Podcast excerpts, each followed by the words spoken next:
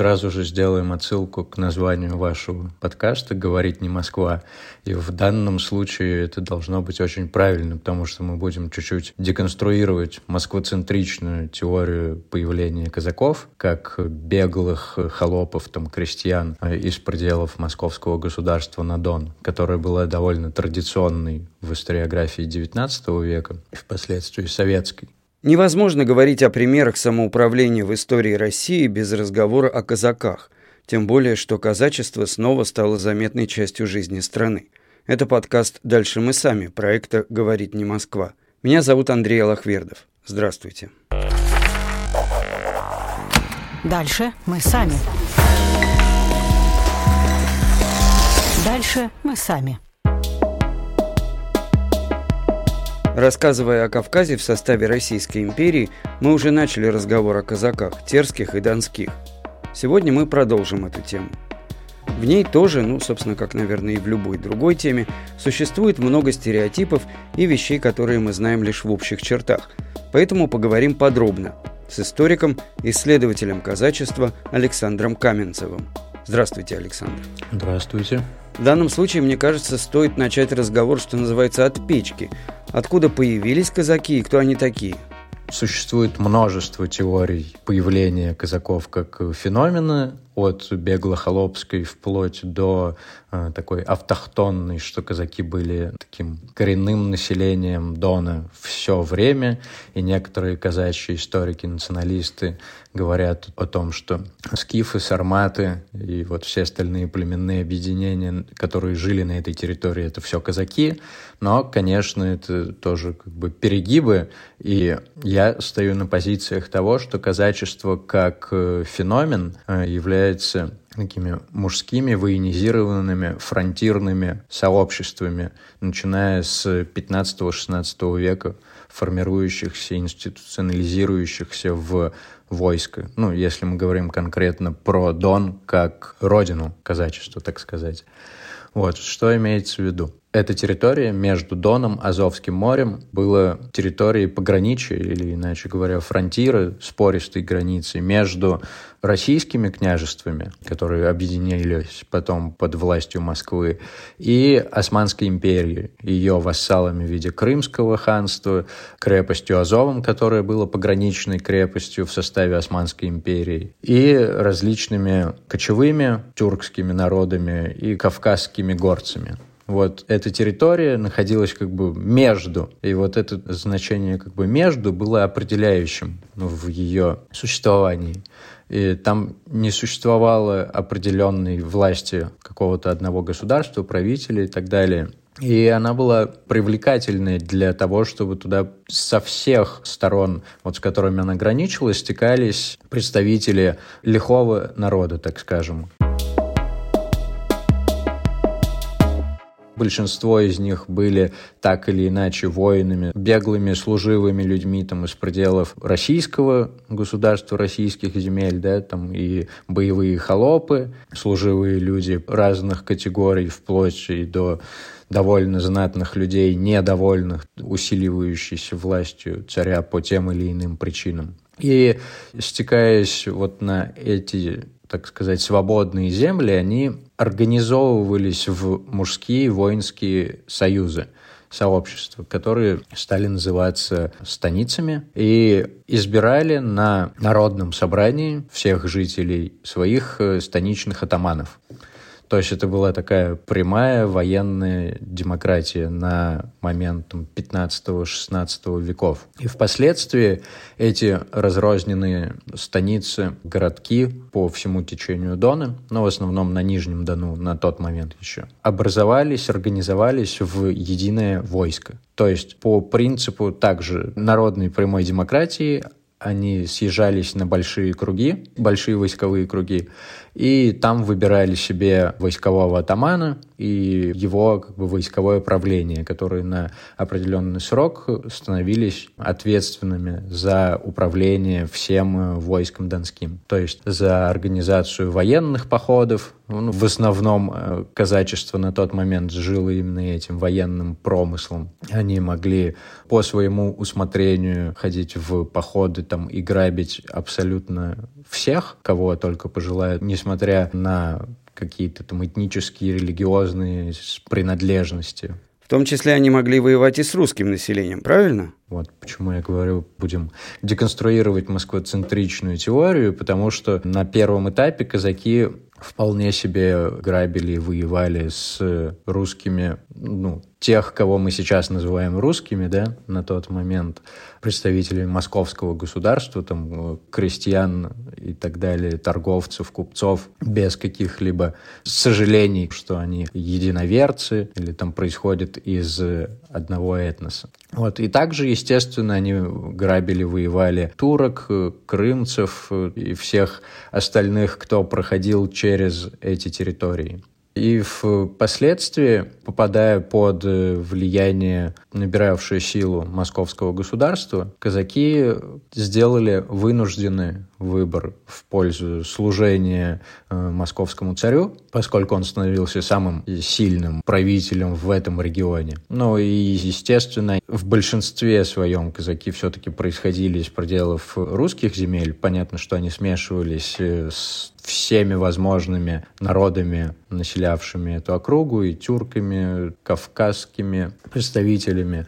Э, было на первых порах, если ты принимал определенные правила общежития на этой территории, да, становился членом войска, то твое происхождение не имело значения, поскольку первым таким зафиксированным в письменных источниках атаманом донских казаков называется некто Сары Азман, то есть э, явно не славянского происхождения человек. И впоследствии, это уже середина 17 века, вторая половина, казаки все больше попадают под влияние московского царя, приносится в 1671 году присяга на верное служение, но она все еще как бы продолжает нарушаться так или иначе, и тем самым вызывают некое недовольство царской власти.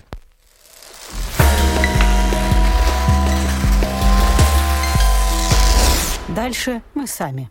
А почему они попадают под влияние московского царя? Это был их вынужденный выбор, потому что на тот момент московское государство становится как бы расширяет интересы зоны своего влияния, да, становится сильнее, она объединяет под своей властью да, все бывшие удельные княжества и свои как бы, интересы распространяет на юг. И вот эта колонизация э, южных территорий, которая была начата там условно из Рязанского княжества, которое было пограничным да, к югу, она в 16-17 веке планомерно набирала обороты. И основной поток населения, э, формирующий казачество вот в те времена, все равно был э, внешним, то есть за счет притока миграционного и в большей степени из пределов московского государства. То есть это люди, вышедшие из этих земель, у них остались определенные связи, во многом они оставляли свои семьи на Руси, как они говорили, и впоследствии перевозили на Дон, когда какое-то свое положение экономическое да, поправили. Это вот там середина 17 века уже эти процессы пошли, когда казаки обзаводились собственными семьями, уже непосредственно живя на Дону. И вот эти, прежде всего, культурно-экономические связи Дона с основной частью России, они были довольно сильными. Войско Донское, оно постоянно взаимодействовало с Москвой через посольский приказ, то есть по современному Министерству иностранных дел, с, собственно, московской правящей политической элитой. И Москва использовала казаков, ну, фактически как наемное войско, платя им в достаточном количестве денег и снабжая ее боеприпасами, порохом и так далее.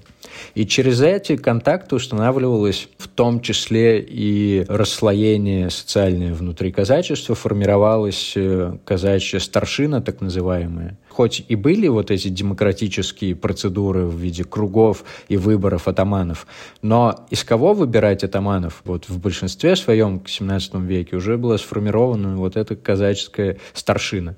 То есть это как бы местные состоятельные люди, которые пользовались большим авторитетом, и впоследствии при вхождении уже полноценном вхождении в состав Российской империи там к концу XVIII века они получили права российского дворянства со всеми сопутствующими привилегиями, правами и так далее.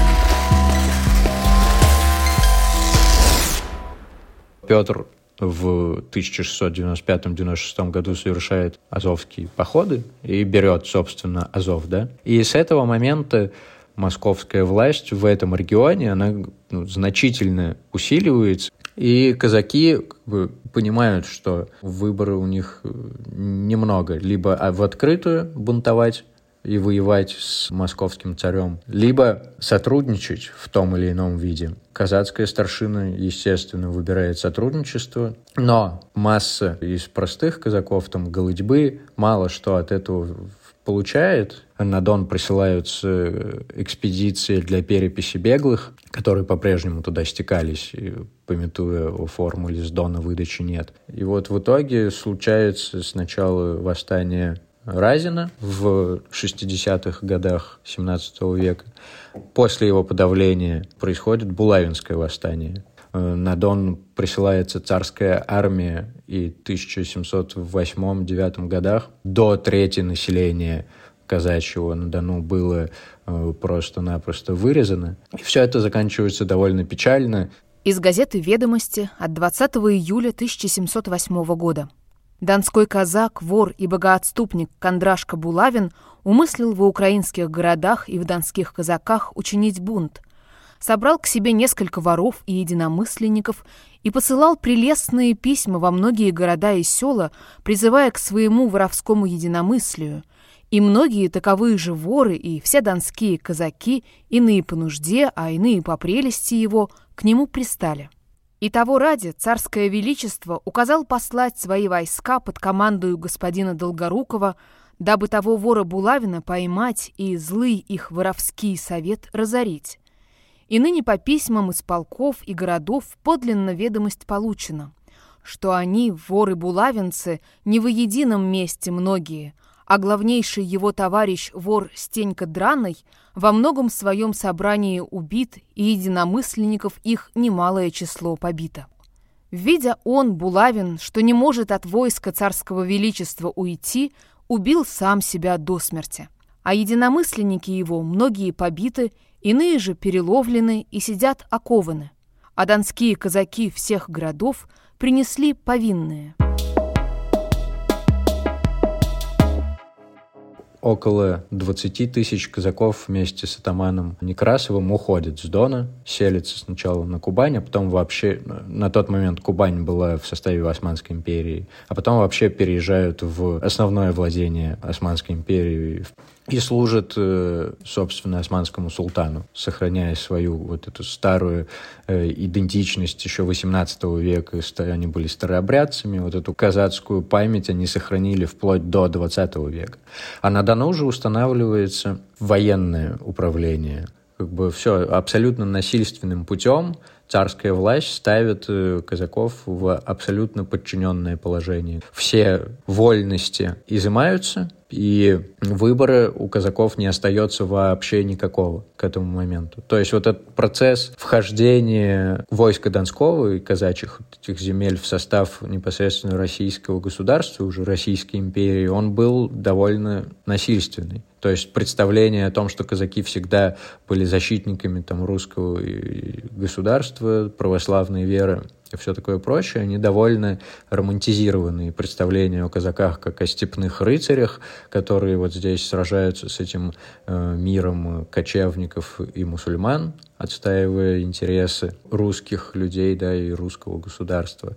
Они не находят как бы своего фактического подтверждения на материалах там 16-17 века, когда они были довольно свободны в выборе своих союзников и в выборе э, тех, кого они, собственно, будут грабить, против кого воевать. И с одной стороны, это было естественным выбором в том смысле, что большинство было из казаков выходцы из русской земли, да, с пределов русского государства, и вот эти контакты, как бы и религиозные, этнические, культурные, они вроде бы способствовали вхождению казачества уже непосредственно в состав российского государства.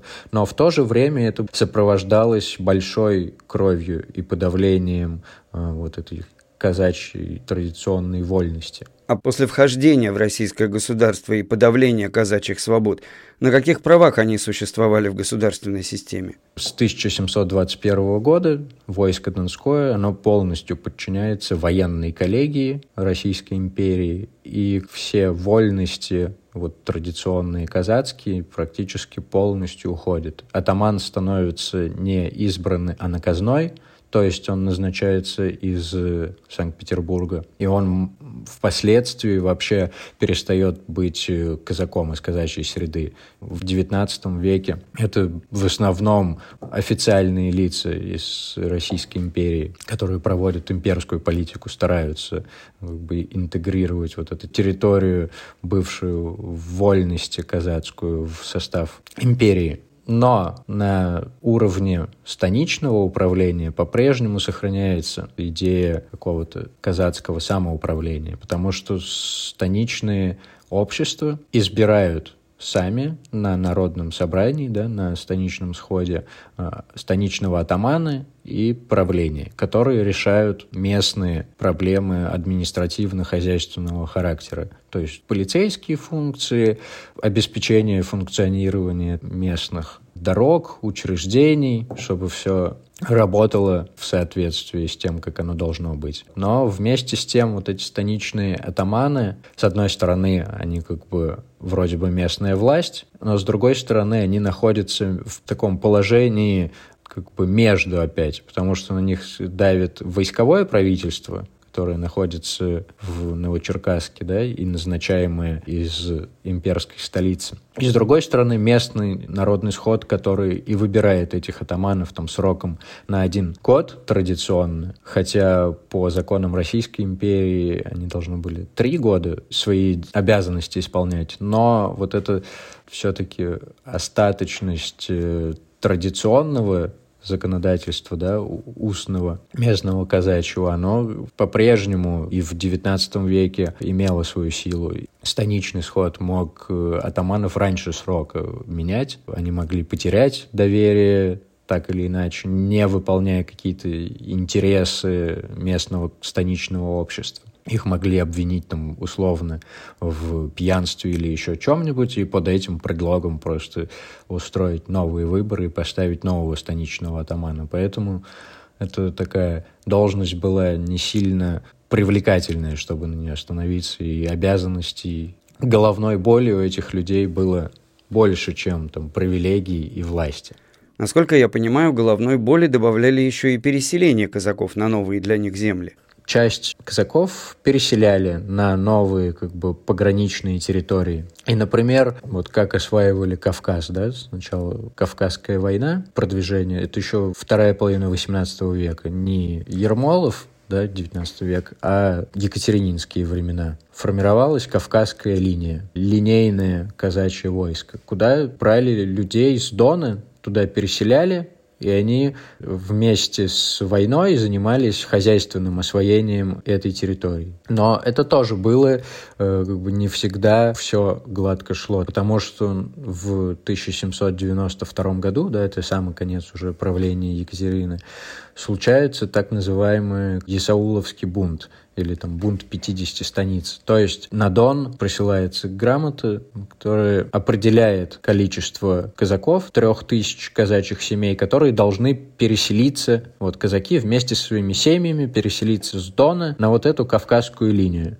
и жить постоянно там. И это вызывает полнейшее неудовольствие казаков. И они говорят, что это противоречит нашим традициям. Не вы назначаете в приказном порядке вот такое-то количество семей, вот конкретно вы езжайте и живите теперь в этой не сильно э, устроенной да, и опасной Кавказской линии. А мы сами решим по жребию, как договоримся, в соответствии с казачьими принципами и традициями. И случается вот такое острое противостояние опять казаков и империи и казацкой старшины, которая уже как бы включена вот в эти имперские круги и заинтересована в исполнении приказов. Из книги Амирана Урушадзе «Кавказская война. Семь историй». В самом невыгодном положении оказывались казаки без лишних средств и широких связей. Почти все они были обречены отправиться на Кубань. Ведь переселить собирались три тысячи казаков, а всего в донских станицах в это время находилось немногим более девяти тысяч. Если учесть, что отправлять на кавказскую службу следовало только здоровых, исправных воинским оружием и двуконь, то таких на Дону и вовсе было только 5832 человека. Вожаком восставших стал Исаул Иван Рубцов из Нижнечирской. Рубцов планировал идти на Черкасск и не скрывал намерения перевешать всех правительственных чиновников, а затем восстановить казацкую власть на Вольном Дону. Подавить бунт поручили князю Алексею Щербатову, боевому генералу, который отличился в войнах с Турцией и много воевал с горцами на Кавказе. Утром 11 августа 1794 года у пороховой казны арсенала Черкасска было очень людно. Скоро на площадь вывели связанного человека. По толпе пробежало волнение, именно ради него все собрались. Это был Исаул Иван Рубцов, государственный преступник и изменник, вина которого заключалась в том, что он хотел жить свободным донским казаком. В руках палача засвистел кнут. 251 удар достался Рубцову, а после его заклеймили. Есаул потерял сознание и умер в тот же день около полуночи. Донские казаки отправились служить на Кубань.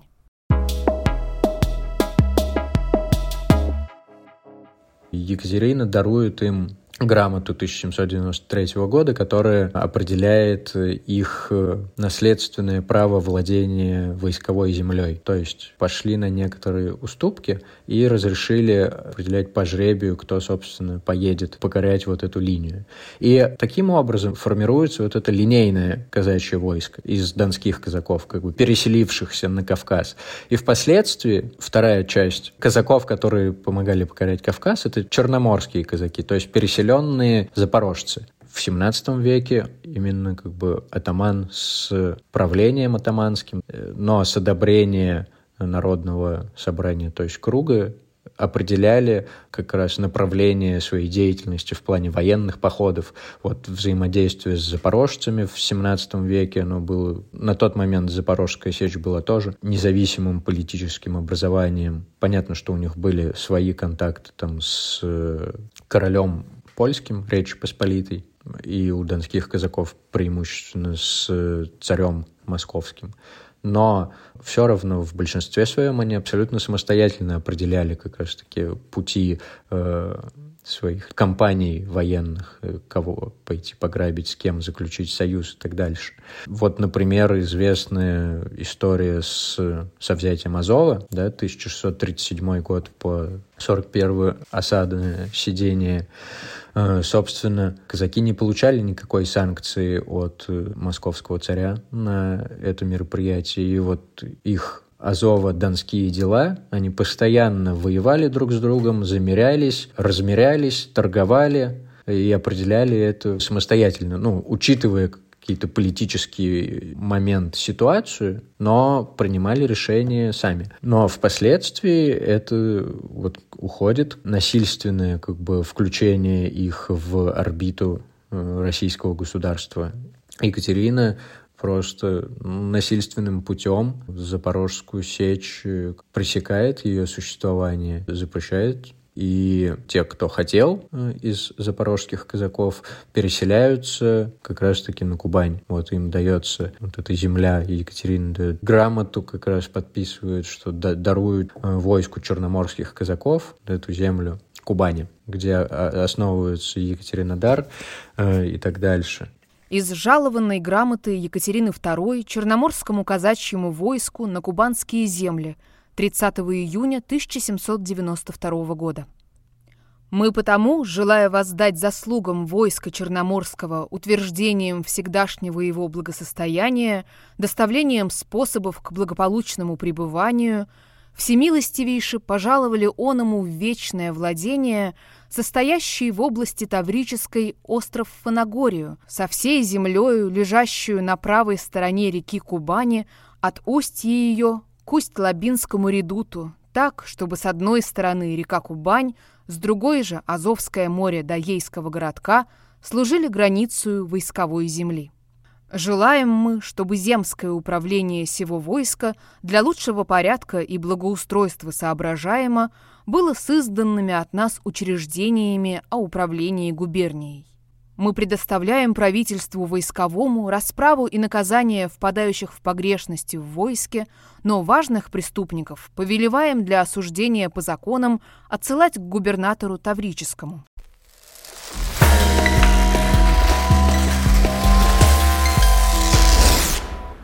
После того, как э, был покорен Кавказ, закончена Кавказская война, происходят довольно серьезные изменения в жизни казацкой и проекты преобразования войска как такового, потому что вот конкретно Донское войско перестает быть пограничным. Оно оказывается как бы во внутреннем районе уже Российской империи, и становится непонятно, зачем оно вообще в таком виде нужно. И в том числе из внутри казачьего сообщества Появляются проекты о таком освобождении от воинской повинности абсолютно всех казаков, населяющих э, войско Донское, и наделение их службы по желанию. Если вы не хотите служить, то можете заниматься какими-то другими гражданскими вещами и как бы нормально себя чувствовать. Но это не было реализовано. Рубеж 60-х, э, 70-х годов довольно опять оказывается неспокойным временем. Сначала происходит польское восстание 63 года, где задействуются казаки опять как военная сила.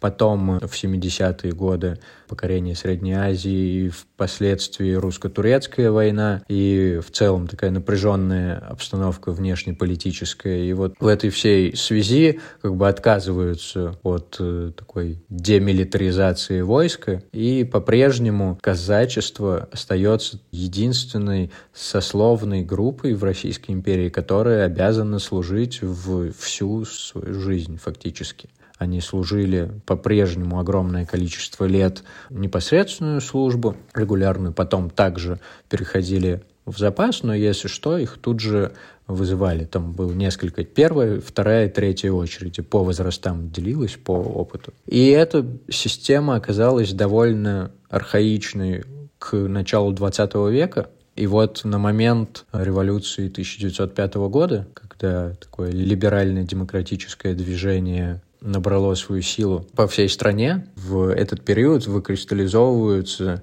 разные проекты э, в отношении казачества как такового и что с ним вообще делать, как оно может существовать дальше казаки были избраны депутатами Первой Государственной Думы, да, ну и всех последующих, то есть представители от э, казачьих войск. И в думских дискуссиях высказывались разные позиции, что вообще делать. Из выступления представителя Оренбургского казачества Тимофея Сидельникова на заседании Первой Госдумы 29 апреля 1906 года. Государственная дума должна сделать так, чтобы не было братоубийственного сословия казачьего, как сословия военного, отделенного китайской стеной от остальных.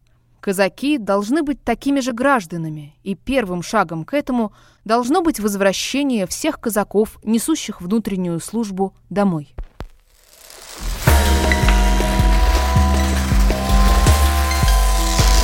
Дальше мы сами. Там и казачьи националисты принимали участие, которые выступали за автономию, возвращение вот этой былой автономии казачьих областей с самоуправлением, там, выборностью, всеми остальными вещами. И также были абсолютно встроены в эту служивую систему люди. Ну, они были в основном военными и продолжали курс службы казаков русскому государству, что все так и должно быть и по-прежнему довольно консервативная позиция. И в то же время были и казаки-социалисты, которые выступали за расказачивание, что в итоге случилось да, при советской власти. И как раз-таки, когда случается революция 17 года, сначала февральская революция, на Дону восстанавливается круг, то есть вот это демократическое собрание жителей казаков, которые приравниваются к гражданам. И здесь важно учесть, что на момент начала 20 века население казачьих областей, оно было далеко не монолитно казачьим, потому что казаков жило меньше половины из общей массы населения. И социальные интересы казаков и вот иногородних и крестьян, они входили в такое довольно острое противоречие, потому что казаки владели 80% земли, при этом их было чуть меньше половины населения. И иногородние крестьяне чувствовали себя несколько ущемлены в этом положении. И, соответственно, вот в этих новых революционных условиях они попытались это положение исправить. Но у казачьих националистов было свое видение этой ситуации, как все должно происходить. И вот уже после Октябрьской революции образуются независимые политические образования в виде Кубанской республики, Кубанская народная республика или там Кубанская казачья рада. И на Дону, соответственно, это уже весна 18 года, образуется Донская республика или Всевеликое войско Донское где принимаются дискриминирующие вот этих иногородних законы. То есть они лишаются избирательных прав, на круги казачьи не приглашаются, да, и в целом их мнение перестает учитываться. То есть вот эта группа казачьих националистов, она захватывает власть на тот момент и избирает своих атаманов, и как бы считают, все, мы отделяемся от России, и вот эта мечта о независимости, как бы казацкой самостийности, она реализуется вот в 18-19 году. Из выступления атамана Петра Краснова на Большом войсковом круге 16 августа 1918 года. Руки прочь от нашего казачьего дела те, кто проливал нашу казачью кровь, те, кто злобно шипел и бронил казаков. Дон для донцов. Мы завоевали эту землю и уточнили ее кровью своею. И мы, только мы одни, хозяева этой земли. Вас будут смущать обиженные города и крестьяне, не верьте им. Помните, куда завел атамана Каледина знаменитый паритет. Не верьте волкам в овечьей шкуре. Они зарятся на ваши земли и жадными руками тянутся к ним. Пусть свободно и вольно живут на Дону гостями, но хозяева только мы, только мы одни, казаки».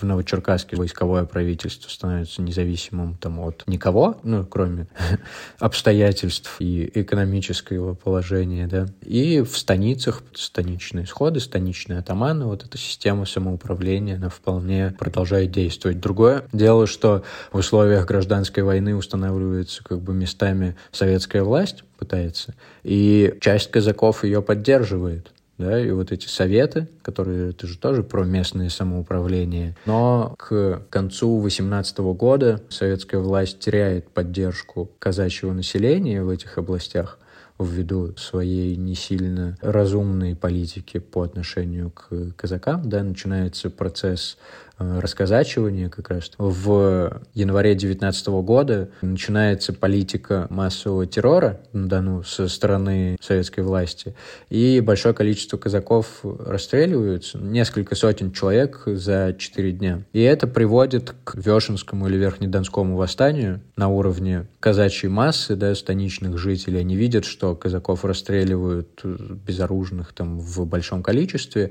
и, естественно, они думают, что сейчас и за нами придут. И поднимается массовое восстание, в ходе которого там гибнет, по оценкам исследователей, еще там порядка 7 или 10 тысяч, от 7 до 10.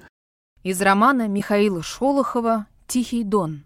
Восстанию не удалось перекинуться в станицы Хоперского и Усть-Медведецкого округов. Было и там брожение, являлись оттуда гонцы с просьбами двинуть силы к Бузулуку и в верховье Хопра, чтобы поднять казаков – но повстанческое командование не решилось выходить за пределы Верхнедонского округа, зная, что в основной массе хоперцы подпирают советскую власть и за оружие не возьмутся. Да и гонцы успехов не сулили, направдок рассказывая, что недовольных красными по хуторам не так-то много, что офицеры, оставшиеся по глухим углам Хоперского округа, скрываются, значительных сил, сочувствующих восстанию, сколотить не могут, так как фронтовики либо дома, либо с красными, а стариков загнали, как телят в закут, и ни силы, ни прежнего веса они уже не имеют. Восстание замкнулось в границах Верхнедонского округа – и все яснее становилось всем, начиная с повстанческого командования, что долго оборонять родные курени не придется. Рано или поздно, а Красная Армия, повернувшись от Донца, задавит.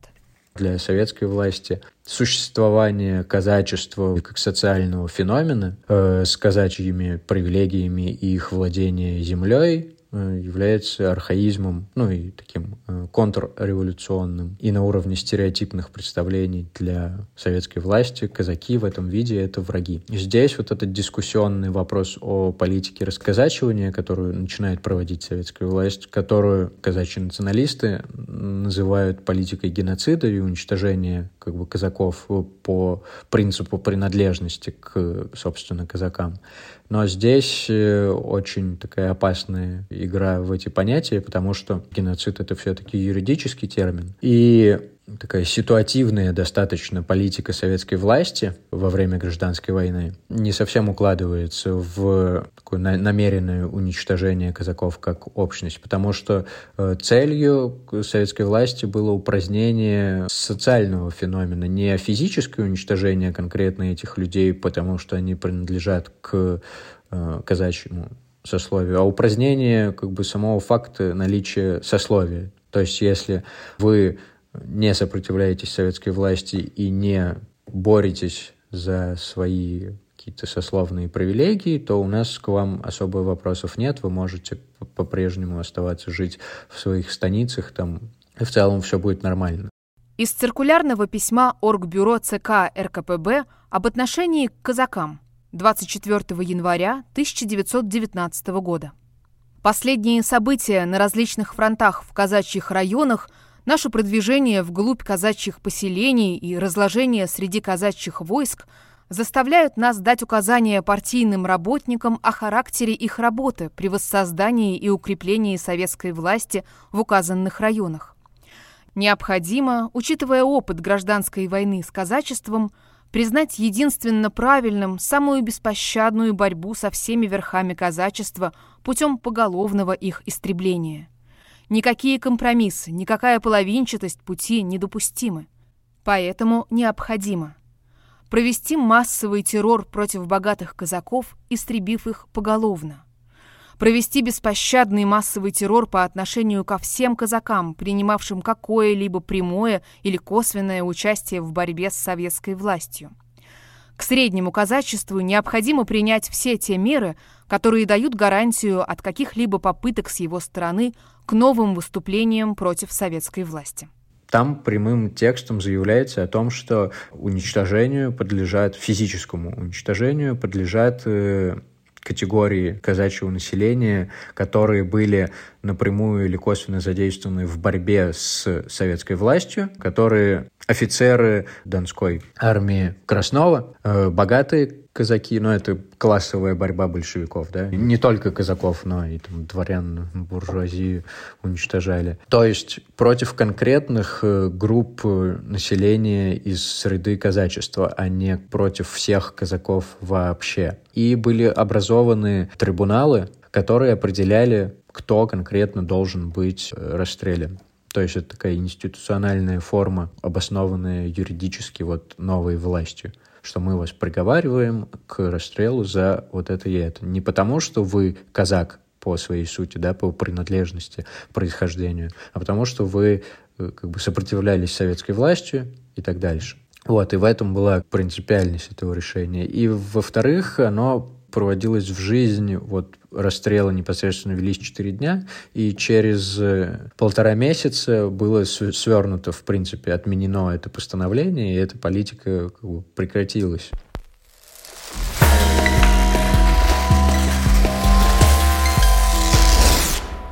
Естественно, что после гражданской войны, во-первых, упраздняется э, как бы административно-территориальные единицы войска, Донское, там, Кубанское. Естественно, все институты управления войсковые в плане атаманов, э, которые управляют всем войском, неважно, они выборные или назначаемые, все это упраздняется. И местное самоуправление в виде станичных сходов и станичных атаманов, конечно же, тоже упраздняется все под э, советскую как бы, систему со советской власти, собственно, и перестраивается казак, казачий край, вот это все э, уходит, но в 1936 году начинается кампания за советское казачество, вот самая нормализация казаков. Казакам снова разрешается служить в армии, например, носить свою форму, открыто заявлять, что мы казаки. Но это было сделано, потому что советской власти было выгодно привлечь вот это население, сделать его лояльным ввиду угрозы войны надвигавшейся и использовать как, собственно, мобилизационный ресурс человеческий. После Второй мировой войны упраздняется опять казачество как подразделение в составе Красной Армии. Они все больше не нужны, и как бы все эти казачьи формирования упраздняются, они уходят. Казаки становятся просто обычными колхозниками, на территории как бы уже Ростовской области, Краснодарского края, там, Ставропольского края. И дальше происходит процесс урбанизации, который ударил по казачеству и казачьему населению даже сильнее, чем вот репрессии советской власти, потому что молодежь просто разъезжается в города, уезжает в разные части страны, и в итоге к 90-м годам население, которое идентифицировало себя как там казаков или казачьих потомков в Ростовской области, там в Краснодарском крае, оказывается не больше, чем там 15%.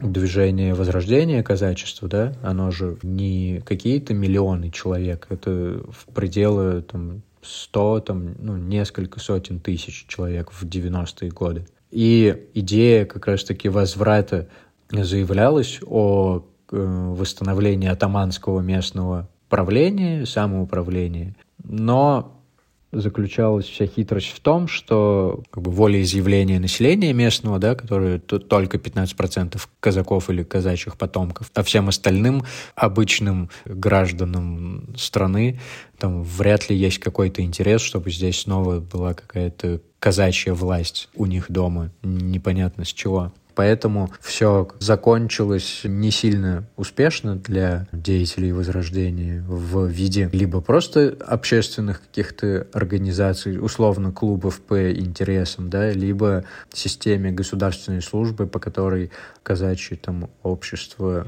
в составе дружин патрулируют улицы или помогают полицейским, один из деятелей Возрождения, Владимир Мелехов, и в его интерпретации вот весь смысл э, Возрождения должен быть в восстановлении казачьего как бы, принципа гражданственности, когда из самых достойных выбираются лучшие в виде атаманов, да, и они определяют, как сделать жизнь добротной на своей земле. То есть если будет достаточное количество населения, поддерживающее вот определенного кандидата на пост там, главы местного самоуправления, да, и это будет какой-то казак. Мне кажется, не так важно, называется это атаман или там председатель или еще как-то. Ну, сам принцип, что вот это честные демократические выборы как бы представителей наиболее достойных граждан, да,